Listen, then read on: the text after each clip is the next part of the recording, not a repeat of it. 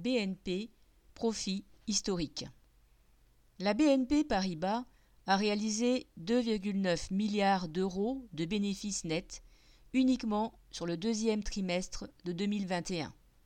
C'est du jamais vu dans l'histoire de la banque. Ces résultats sont en forte hausse par rapport à l'année dernière, entre parenthèses plus 26,6%, mais aussi par rapport au deuxième trimestre 2019, entre parenthèses plus 17,9%, c'est-à-dire avant l'apparition du Covid. Des hausses spectaculaires qui sont dues en partie à un prélèvement toujours plus élevé sur le dos des classes populaires. D'abord, avec la réduction des effectifs.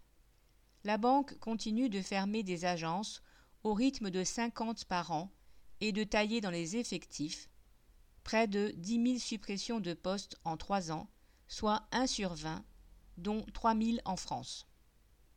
Les prêts aux particuliers représentent pour la banque 377 millions de bénéfices nets en France et 317 millions en Belgique. Cela représente une petite partie seulement des bénéfices de la banque. Mais ce domaine a connu les plus fortes hausses, plus 78,2% en un an. Les frais de commission, c'est-à-dire les agios en cas de découvert ou les frais de rejet de chèques engendrant des pénalités pouvant aller jusqu'à 50 euros, constituent aussi une bonne part de ces bénéfices. Et comme les ménages populaires doivent de plus en plus avoir recours à un crédit pour faire face à leurs dépenses, les crédits renouvelables, qui permettent de payer une dépense imprévue, sont les plus fortement taxés.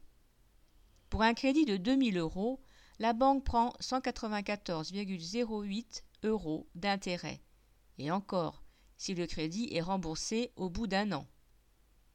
La BNP profite aussi de la bonne santé financière des entreprises à qui elle prête de l'argent ou dans lesquels elle investit, avec ses propres capitaux ou avec ceux qu'elle gère dans ses fonds d'investissement, et qui ont renoué avec les profits. Ces activités lui ont rapporté 1,63 milliard, soit 54% de plus qu'en 2019.